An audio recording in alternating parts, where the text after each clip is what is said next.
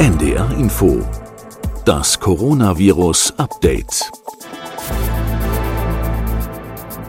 Jetzt also auch England. Gestern hatte Premierminister Johnson in einer Fernsehansprache eine dreiwöchige Ausgangssperre ausgerufen und die Regierung hat zahlreiche Notstandsgesetze auf den Weg gebracht. Auch Frankreich hat die Einschränkungen für die Bürger nochmals verschärft. Die Niederlande verbieten Zusammenkünfte bis Anfang Juni. Und nach Italien bekommt nun Spanien massive Probleme mit der Versorgung der Patienten. Das sind einige Meldungen seit gestern. Mein Name ist Anja Martini und ich bin Wissenschaftsredakteurin bei NDR Info. Wir reden jeden Tag mit Professor Christian Drosten und er ist der Leiter der Virologie an der Berliner Charité. Er ist uns per App zugeschaltet und bitte wundern Sie sich nicht, falls es ein wenig knistert, denn die Leitungen sind, weil fast alle im Homeoffice arbeiten, ein bisschen überlastet.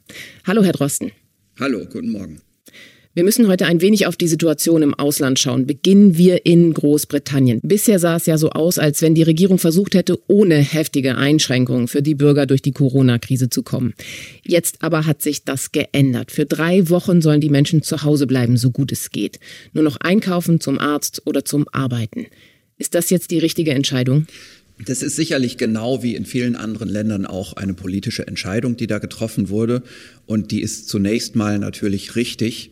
Denn die führende Überlegung ist ja, die Zeit, die man jetzt verschwendet, wenn man nichts macht, die ist verschwendet.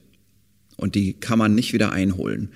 Wenn man jetzt im Nachhinein feststellen sollte, dass das gar nicht, sagen wir mal, jetzt schon hätte sein müssen, sondern vielleicht erst in zwei Wochen, dann ist das ja etwas, das man auch kurieren kann. Mhm. Man kann ja solche Dinge nachgestalten und äh, man muss nachfassen, man muss auch eine Informationsbasis, die man hat, immer wieder verbessern und natürlich auch solche Entscheidungen in den Details dann weiterentwickeln.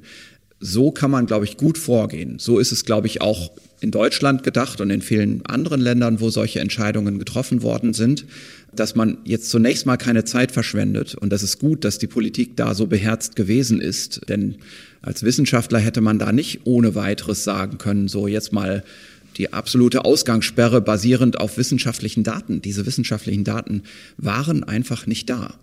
Und die waren nirgends da. Mhm. Ähm, in England, um, um darauf zurückzukommen, haben ja Modellierer sehr viel energischer auch die Politik beraten.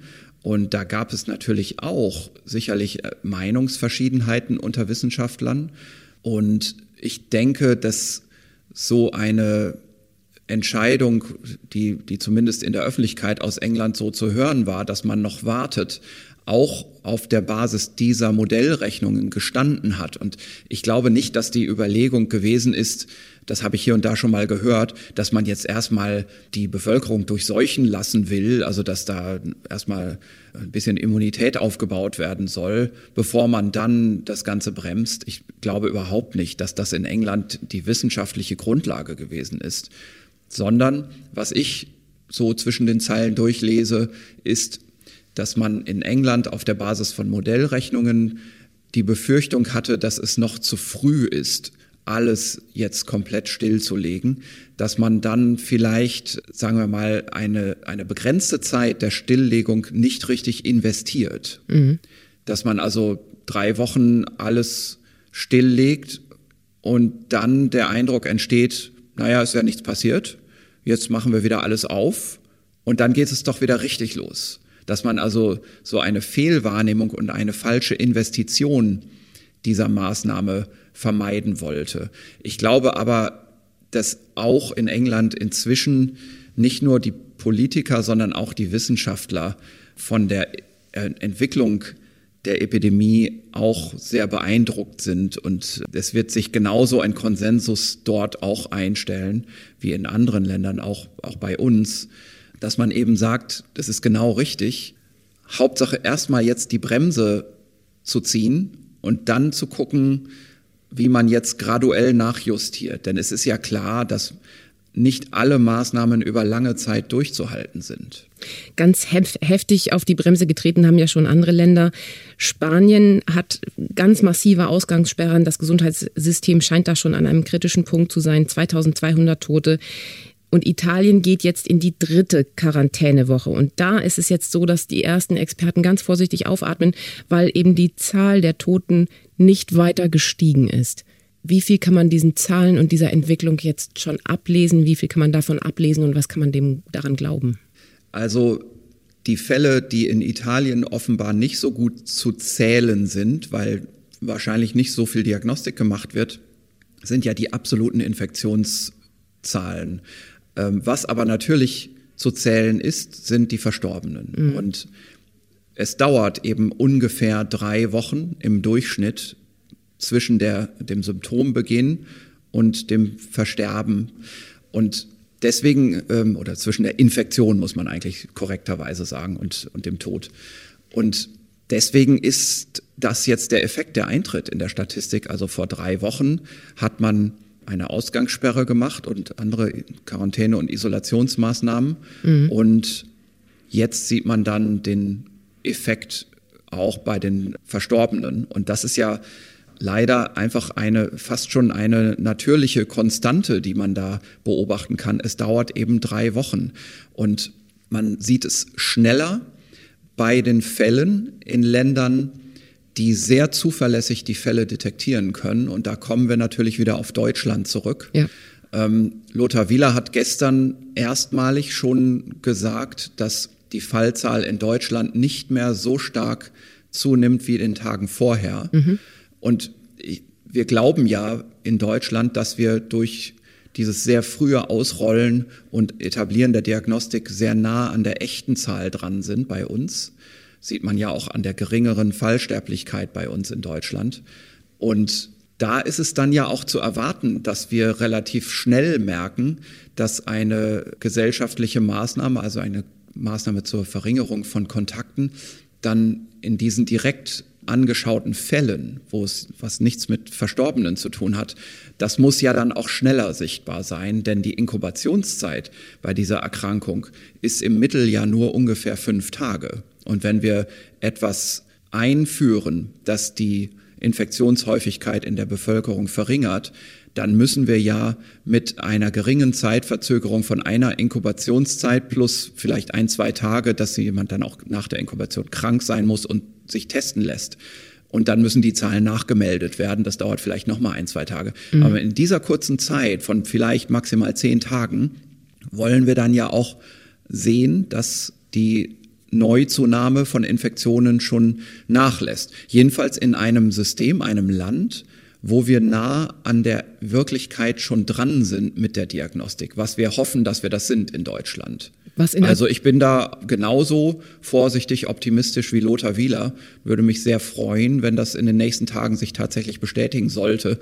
Aber man muss eben auch sagen, man muss da noch ein bisschen warten. Das muss ein paar Tage anhalten, dieser Effekt, bevor man feststellen kann, aha, interessant, man sieht also schon was. Das bedeutet, dass die Maßnahmen, die Deutschland getroffen hat, auch wenn sie schwer kritisiert worden sind, weil sie nicht flächendeckend waren, weil sie vielleicht zu langsam waren, dass sie vielleicht wirklich doch schon einen Effekt haben. Das denke ich, können wir hoffen, ja. Wenn wir jetzt noch mal weiterschauen, vorbildliche Länder sind immer Taiwan oder Südkorea. Können wir irgendwas von diesen Ländern lernen? Also ähm, in diesen Ländern wurde natürlich mit sehr großem Personaleinsatz Fallverfolgung betrieben. Also das wirkliche Hinterhergehen hinter den Kontakten. Auch mit Handydaten. Ähm, richtig, genau. Also mit einer gewissen elektronischen Ortung, mit ein, auch einer, ja, einer Ortung, die fast schon in die Persönlichkeitsrechte geht. Mhm. Das wäre bei uns sicherlich schwer kritisiert aber dann auch noch mit einer großen Personalstärke im öffentlichen Gesundheitswesen. Also wo man mhm. wirklich sagt, da gibt es Fallverfolgungsteams, die können jedem Infizierten hinterhergehen und schauen, mit wem hat es Kontakt gegeben, wo sind die Kontakte jetzt. Die Kontakte werden isoliert und überwacht und so weiter. Das ist, glaube ich, bei uns einfach schon aus Personalgründen nicht umsetzbar. Und deswegen ist die Frage, ob man daraus was lernen kann, ähm, so ein bisschen vergeblich. Ja. Ähm, es ist aber auch so, dass man sich nicht täuschen lassen sollte. In Korea hat es ja über sehr lange Zeit den Eindruck gegeben, dass jetzt eigentlich der Ausbruch unter Kontrolle ist. Was aber häufig vergessen wurde dazu zu sagen, ist, dass dort in Korea natürlich ein ganz großer Anteil des, des anfänglichen Ausbruchs ein einziges Ereignis gewesen ist. Das war eine, eine Veranstaltung, eine religiöse Veranstaltung, wo es Infektionsereignisse gegeben hat, die alle von einer Quelle im Prinzip kommen oder von wenigen Quellen, wo also Leute in den Tausendern dicht gedrängt zusammen waren in einer Veranstaltungshalle. Und ich, ich weiß gar nicht genau, was da passiert ist, äh, aber es ist eben so, dass es ein einziges Ereignis gewesen ist. Und das konnte man dann natürlich gut verfolgen. Also Sie haben natürlich eine Teilnehmerliste und Sie können sagen, okay, die waren alle da und äh, denen gehen wir jetzt richtig hinterher. Mhm. Und dieser Effekt, der ist jetzt aber in Korea erledigt. Also dieses Übertragungsereignis ist jetzt zeitlich so weit in der Vergangenheit, dass das eingefangen ist. Und das hat ganz viel dazu beigetragen, die Kurve in Korea augenblicklich zu senken. Was ich aber jetzt höre aus Korea ist, dass inzwischen nebenbei im ganzen Land einzelne Übertragungsketten starten, weil eben natürlich auch äh, anders bedenken wir die Nähe zu China, mhm. ähm, natürlich äh, Fälle eingetragen worden sind über multiple Wege parallel und dass gerade jetzt in Korea die Neuinfektionen wieder richtig zunehmen, weil es eben jetzt nicht mehr diese ganz fokussierte Maßnahme ist, sondern plötzlich muss man überall sein. Und das könnte ich mir vorstellen, dass das in Korea dann natürlich auch nicht mehr zu bewältigen ist, überall gleichzeitig zu sein. Aber generell ist es so, dass die sehr sorgfältig Fallverfolgung betreiben und ich habe das Gefühl, die können das einfach wegen Personalstärke besser als wir in Deutschland. Personalstärke ist auch ein Stichwort für ganz viele Hausärzte. Uns erreichen ganz viele E-Mails von Hausärzten, die zum Teil schwierige Situationen beschreiben. Es geht zum einen darum, dass sie immer noch nicht richtig ausgestattet sind. Sie sagen, das ist schön, denkt an Schutzkleidung und Masken für die Kliniken, aber bitte denkt auch an uns. Dann gibt es ganz oft Fragen noch, wie wird eigentlich der Rachenabstrich gemacht? Da gibt es Videos, die zum Teil krude Dinge zeigen. Dann gibt es Ärzte, die sagen, wäre es nicht sinnvoll, den jüngeren Kollegen jetzt gezielt und kontrolliert mit Coronaviren anzustecken, damit die Praxis, wenn der wieder gesund ist, die Arbeit aufrechterhalten kann? Das klingt aus meiner Sicht nach einem sehr lauten Hilferuf, der da an uns herangetragen wird. Was erfahren Sie? Ja, ich kriege in meine E-Mail natürlich ganz ähnliche ähm, äh, Fragen, ähm, auch aus der Ärzteschaft natürlich. Und wir hatten ja schon mal besprochen, dass es mit der persönlichen Schutzausrüstung, gerade mit Masken, überall, also in ganz Europa, ähm, mhm. total knapp ist. Also man, man bedenke, wir haben ja im, im Januar Hilfslieferungen von Masken nach China geschickt mhm. aus äh, verschiedenen europäischen Ländern. Jetzt ist bei uns das Ganze knapp und es sind ja deswegen auch gerade in der Öffentlichkeit diese Initiativen am Entstehen, die sagen, wenn wir Maske tragen wollen in der Öffentlichkeit, dann bauen wir uns die Maske selber, weil wir dann nicht konkurrieren wir. Mhm. wollen mit der äh, Versorgung der Medizin. Und dazu gehören natürlich auch die Arztpraxen. Mhm. Die Krankenhäuser kommen auch natürlich in solche Versorgungsprobleme. Also das, der Vorrat Sind sie ist knapp. auch schon.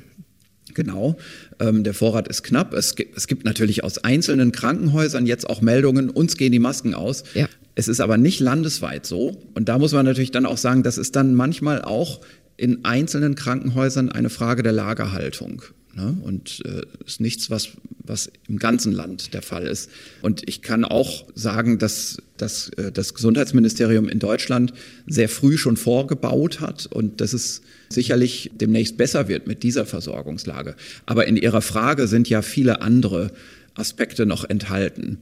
Neben der generellen Überforderung und Überarbeitung im System und mhm. natürlich auch die Sorge vor Infektion im Personal und was dann passiert, wenn das Personal in Quarantäne gegeben wird und so weiter, haben wir ja auch noch diese Überlegung, sollte man nicht lieber eine kontrollierte Durchinfektion machen von jungen Leuten, denn die haben ja ein geringes Risiko und würde dann durch diese Zeit besser durchkommen. Das ist natürlich im Moment total schwierig, überhaupt darüber nachzudenken, weil wir ja gerade damit ringen, das Ganze irgendwie erstmal einzudämmen. Mhm.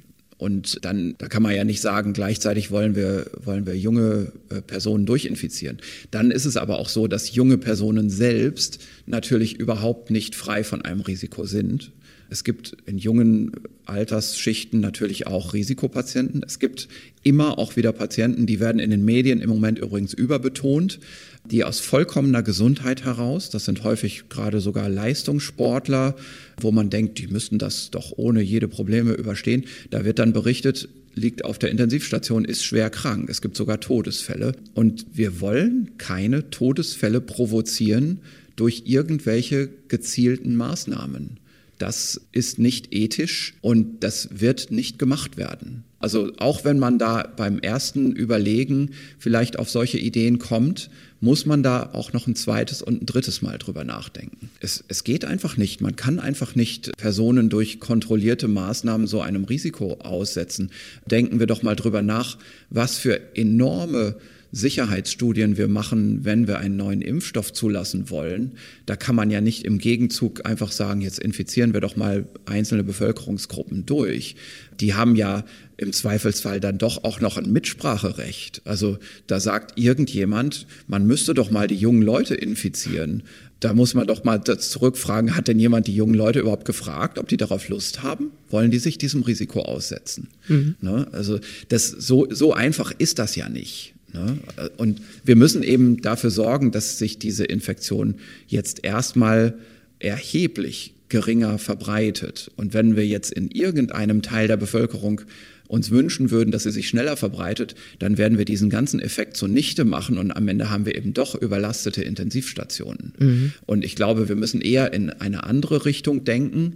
Bei ähm, einem Nachsteuern der Maßnahmen. Darum geht es ja bei diesen Vorschlägen, dass man Maßnahmen nachsteuert, dass man nicht sagt, erstmal äh, junge Leute durchinfizieren lassen, sondern dass man sagt, mal einen ganz besonderen Fokus auf den Schutz der Risikogruppen legen, also auf die älteren Leute pauschal und dann auf die Risikopatienten innerhalb der jüngeren Leute, dass man also in den nächsten Wochen versucht, da die Maßnahmen des öffentlichen Gesundheitswesens stärker drauf zu steuern, auf deren Schutz und gleichzeitig mit wissenschaftlicher Unterstützung dann überlegt, ob man bestimmte andere Maßnahmen so wieder, ja, sagen wir mal ruhig das Wort zurückfährt mhm. oder herunterfährt, dass bestimmte Dinge im, im Sozial- und Wirtschaftsleben wieder aufleben können und möglich sind.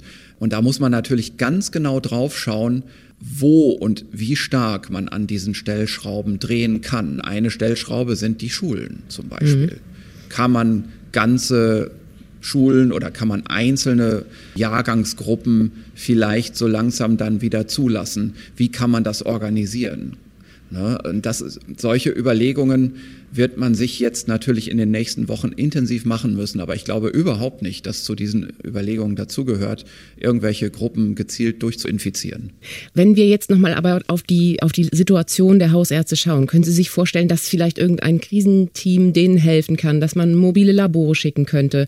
Wir haben Hilfsorganisationen, die top aufgestellt sind, die organisatorisch und auch was die Stressbewältigung angeht, extrem hoch geschult sind. Ärzte ohne Grenzen zum Beispiel. Wenn man solche Teams bildet und die jetzt sozusagen ins Land schickt und sagt, bildet schnell aus, helft schnell, guckt, wie die Tests funktionieren, wie ziehe ich die Schutzkleidung an und wieder aus und so weiter und so fort und unterstützt in Labortechnik. Kann man sich sowas vorstellen?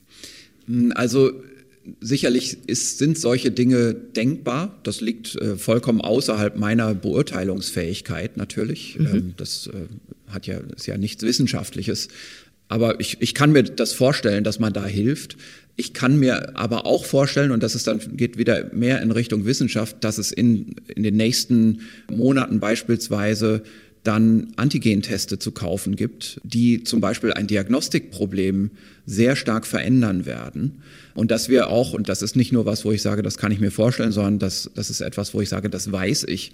Es wird in, äh, in allernächster Zeit auch Antikörperteste geben, mit denen man zum Beispiel bestimmen kann, wer hat die Infektion schon hinter sich. Und da wird man natürlich sehen, dass dann auch im medizinischen Personal doch mehr und mehr Personen da sind, die schon Antikörper haben und die sich als immun oder wenig empfänglich betrachten können. Mhm. Wenn wir auf die Datenlage in Deutschland nochmal gucken, was wir im Moment haben, sind Modellrechnungen, an denen wir uns sozusagen entlang hangeln und gucken, was könnte passieren. Als nächster Schritt, was müsste kommen? Müssten wissenschaftliche Ergebnisse mehr kommen? Müssten wir wirklich noch mehr anfangen, Daten zu sammeln? Oder was wäre unser nächster Schritt für Deutschland?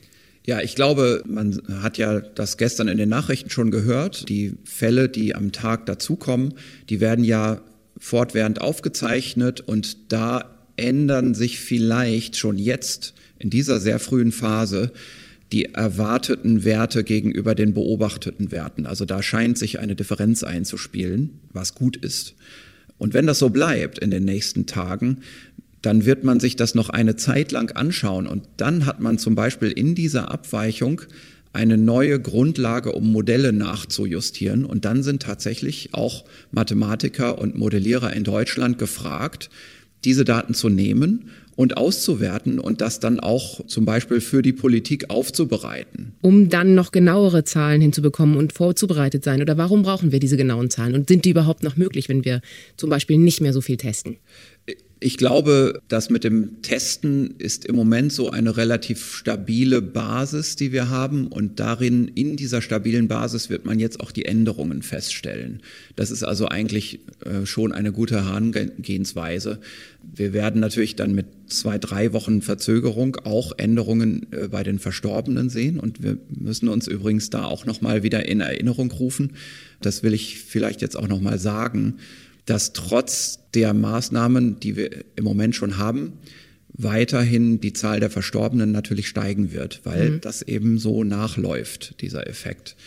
Und, und auch daran wird man einiges ablesen können in äh, Modellrechnungen. Und das wird natürlich auch wichtig sein, weil das einen Einblick in die Schwere der Fälle gibt. Und diese Schwere der Fälle muss man ja wieder mit einberechnen, was die Krankenhauskapazität angeht. Also diese Art von epidemiologischer Modellierung, die hier im Moment gebraucht wird, ist ja nicht eine reine Beschreibung der Situation der Fälle, sondern das muss ja mit einberechnen, wann wir an die Kapazitätsgrenze des Medizinsystems gehen. Da müssen also ganz andere Zahlen mit eingerechnet werden, wie zum Beispiel Zahl von Betten oder Zahl von Beatmungsplätzen. Und da wird jetzt in der allernächsten Zeit die Frage an die Wissenschaft einfach gehen, wo stehen wir jetzt? Wie können wir jetzt nachjustieren? Müssen wir die jetzigen Maßnahmen so lassen, wie sie sind, oder können wir an einigen Stellen die Bremse wieder etwas lockern, weil es ja eben nicht eine reine, nackte wissenschaftliche Überlegung ist, sondern auch Wissenschaftlern äh, es sehr wohl bewusst ist, dass natürlich die jetzigen Maßnahmen sozial und wirtschaftlich große Schäden anrichten. Und diese Dinge muss man ja gegeneinander wägen. Wie schnell, glauben Sie, bekommen wir wirklich wissenschaftliche Zahlen, mit denen wir weiterarbeiten können? Die Zahlen sehen Sie jetzt entstehen. Also Sie sehen jetzt, wie in den Meldestatistiken bestimmte Dinge aufgezeichnet werden und vielleicht auch vom Erwartungswert abweichen. Und jetzt kann man vielleicht so langsam schon losrechnen. Ich würde aber denken, dass es noch eine kleine Zeit länger dauert, bis Modellierer wirklich die Veränderung der Situation jetzt mit einberechnen können. Zwei Wochen, drei Wochen, zwei Monate? Also ich denke, um Ostern herum sollte man mal so langsam eine gewisse Datenbasis haben. Wir müssen noch auf eine Datenbasis oder auf eine Studie schauen, die veröffentlicht worden ist und sie kommt aus Hongkong. Und es geht darum, wann Patienten infektiös sind. Was genau steht ja, in der ist, Studie? Genau, das ist eine Studie, die ist auch wieder mal erschienen in einem, auf einem Preprint-Server. Wir haben ja im, im Moment diese sehr schnelle Situation in der wissenschaftlichen Publikationstätigkeit. Also normalerweise ist es ja so, dass der Begutachtungsprozess eines wissenschaftlichen Beitrags Wochen oder auch Monate dauert. Da geht es also manchmal von einem Wissenschaftler zur Zeitschrift, die schickt es gar nicht zur Begutachtung, dann schickt man es zu einer anderen Zeitschrift, die schickt es raus, die Gutachter brauchen zwei Monate, dann kommen die Kommentare zurück, dann sagt die Zeitschrift bitte nachbessern und dann gehen nochmal wieder Monate ins Land. Und das kann man sich im Moment ja nicht leisten bei epidemierelevanter Forschung. Und deswegen werden eigentlich im Moment die wissenschaftlichen Artikel, so wie sie geschrieben werden, in Online-Ressourcen gestellt. Die, die heißen Preprint-Server. Es gibt äh, zwei ganz große, die heißen BioArchive und MedArchive. Mhm. Und die schaue ich immer so durch und ich muss da viel sortieren, denn das sind ja nicht begutachtete wissenschaftliche Beiträge. Mhm. Das heißt, da ist auch viel totes Holz dabei. Ne, da sind viele Dinge dabei, die wird man später in dieser Form nicht offiziell erscheinen sehen, weil die den Begutachtungsprozess nicht überleben. Das heißt, was ich immer so mache, in meinen freien Minuten, ist, dass ich mir das anschaue, was da so neu auftaucht und Dinge, von denen ich denke, das ist eine so hohe Qualität, das wird jeden Begutachtungsprozess überleben. Das ist richtig gut gemacht.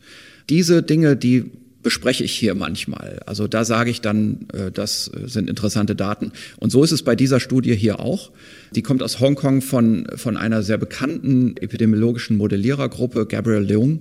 Und was die gemacht haben, ist zwei Dinge gleichzeitig oder parallel um zu zeigen, wann wird eigentlich diese Krankheit infektiös. Schon vor den Symptomen oder mit den Symptomen oder nach den Symptomen. Mhm. Und das ist ja wichtig, weil ja äh, wir bei dem alten SARS-Coronavirus äh, wir kurz summieren können, das war deswegen so gut einzudämmen, weil es erst lange nach Symptombeginn richtig infektiös wird im durchschnittlichen Patienten. Und war also gut erkennbar eigentlich. Genau, genau. Und wir haben ja mit unserer eigenen Studie, die übrigens, die ist ja seit Wochen auf so einem Preprint-Server veröffentlicht und viel durchbesprochen worden, ist aber immer noch nicht formal in einem Wissenschaftsjournal veröffentlicht. Da sehen Sie mal, wie lange diese Verzögerung ist. Mhm. Diese Studie hat ja auch schon gezeigt, dass das Virus im Rachen repliziert in der Frühphase der Infektion und dass das Virus in Abstrichen, selbst in den allerfrühesten Abstrichen, schon so hoch nachweisbar ist, dass es selbst am Tag eins und zwei in Abstrichen schon auf dem absteigenden Ast ist. Also je weiter man dann wartet und wenn man von einem Patienten täglichen Abstrich nimmt, wird das immer weniger, schon von Anfang an. Und genau dasselbe haben diese Autoren auch gefunden bei einer Gruppe von 94 Fällen in, in Guangdong, also in, in Südchina, nah bei Hongkong. Mhm. Ähm, haben also mit einer Gruppe aus, aus Guangdong zusammengearbeitet. Und bei denen war das genau wie bei uns auch. Nur sind es ja bei denen viel mehr Fälle als bei uns. Bei uns waren das nur die Münchner Fälle. Und die haben gesehen, dass schon vom ersten Tag an das Virus auf dem absteigenden Ast ist. Das heißt, der Gipfel des Virus muss schon vor dem ersten Tag liegen. Und dann haben sie was sehr Interessantes gemacht, was rein epidemiologisches. Sie haben sich auch in, de, in demselben Kontext Übertragungsfälle angeschaut, und zwar 77 Paare 77 mhm. Patienten, wo man weiß, der hat den infiziert. Und hat genau geschaut, wie lange hat das eigentlich gedauert? Also von dem Symptombeginn bei dem einen bis zum Symptombeginn bei dem anderen. Wie ist im Durchschnitt diese Zeitdauer, die man serielles Intervall nennt? Also Serienlänge vielleicht, ja, bei, äh, bei der Infektion in Deutsch. Also Serial Interval ist eigentlich der, englische Begriff dafür. Mhm. Und den haben die genau bestimmt in dieser Studie. Und der ist im Median 5,2 Tage, im Mittelwert 5,8. Das ist also eine etwas schiefe Verteilung, aber doch mit sehr nah ähm, beieinander liegenden Mittelwerten. Also 5,2 bis 5,8 kann man sagen, ist die Serienlänge. Und jetzt kommt das Interessante. Die haben auch aus ihrer eigenen früheren sehr gut gemachten Studie die Inkubationszeit dann dagegen gerechnet. 5,2 Tage mittlere Inkubationszeit. Und das ist natürlich interessant, denn wir haben hier ein Phänomen, wo praktisch das Serienintervall, die Serienlänge fast genauso lang ist wie, wie die Inkubationszeit. Und das sagt uns, dass der mittlere Patient eigentlich genauso lange auf die Symptome wartet nach Infektion, wie es braucht, um diese Infektion zwischen zwei Patienten zu übertragen. Und das, wenn man sich das mal so klar macht, das bedeutet, dass wir nicht nur am Tag des Symptombeginns im Mittel einen Übertragungsbeginn haben, sondern wahrscheinlich schon auch davor. Also der mittlere Patient wird praktisch am Tag des Symptombeginns übertragen, aber das ist nur der mittlere Patient. Einige Patienten werden erst nach Symptombeginn übertragen und leider werden einige aber auch vor Symptombeginn schon übertragen. Und das ist dann eine Wahrscheinlichkeitsverteilung, die man da ausrechnen kann. Und wenn man das genau gegeneinander adjustiert, dann ist der Häufigkeitsgipfel bei der Infektiosität sogar einen halben Tag vor dem Symptombeginn im Mittel. Mhm. Und ähm, in der Masse der Infektionen, wo man sagen kann, da ist wahrscheinlich so viel Virus, dass das von der Viruslast reicht und das ist auch von der Epidemiologie her, von der tatsächlich beobachteten Infektionstätigkeit hinreichend für eine Übertragung. Da kann man sagen, die Infektiosität startet zweieinhalb Tage vor dem Beginn der Symptome im Mittel. Und die sogenannte, die, die Area Under Curve, also der Bereich, der von dieser Wahrscheinlichkeitskurve abgedeckt wird, vor dem Symptombeginn ist 44 Prozent. Das heißt, äh, man kann davon ausgehen, 44 Prozent aller Infektionsereignisse haben stattgefunden, bevor der Infizierende überhaupt krank war. Und das bedeutet, dass unsere das Abstandsregelung genau der richtige Weg eigentlich ist, oder? Absolut. Das bedeutet natürlich, auch wenn man sofort bei Symptombeginn sich zu Hause einschließt, hat man schon Personen infiziert. Wenn man ein ganz normales soziales Leben weiterlaufen lässt. Das bedeutet also, mit normalen Regeln von Infektionsschutz einer bemerkten Erkrankung kann man diese Krankheit nicht eindämmen. Es muss eben soziales Distanzieren geben auf gezielte Art und Weise, wo es gezielt auf Verhaltensänderung geht und nicht gezielt auf Symptomerkennung und dann Isolierung der Erkrankten. Das wird einfach nicht gehen bei dieser Erkrankung. Herr Drosten, vielen, vielen Dank für die spannenden Einblicke heute. Alles klar, bis morgen. Vielen Dank. Morgen ist meine Kollegin Corinna Hennig wieder hier und diesen Podcast, den finden Sie mittags in der ARD Audiothek und unter ndr.de-corona-update. Zusammen mit den Skripten zu den Interviews. Und auch unsere Kolleginnen und Kollegen vom ARD Weltspiegel berichten in ihrem Podcast über Corona und die Entwicklungen im Ausland. Das möchte ich Ihnen heute ganz besonders empfehlen, denn überall auf der Welt beschäftigen sich unsere Auslandskorrespondenten in Radio, Fernsehen und online mit dem Virus und den Folgen weltweit. Im aktuellen Podcast geht es um deutsche Urlauber, die gestrandet sind. Da bleiben oder zurück nach Deutschland kommen. Weltspiegel Thema jetzt in der ARD Audiothek und moderiert ist das alles von meinem Kollegen Philipp Abresch. Mein Name ist Anja Martini und ich sage danke fürs Zuhören und bis ganz bald. Das Coronavirus Update. Ein Podcast von NDR Info.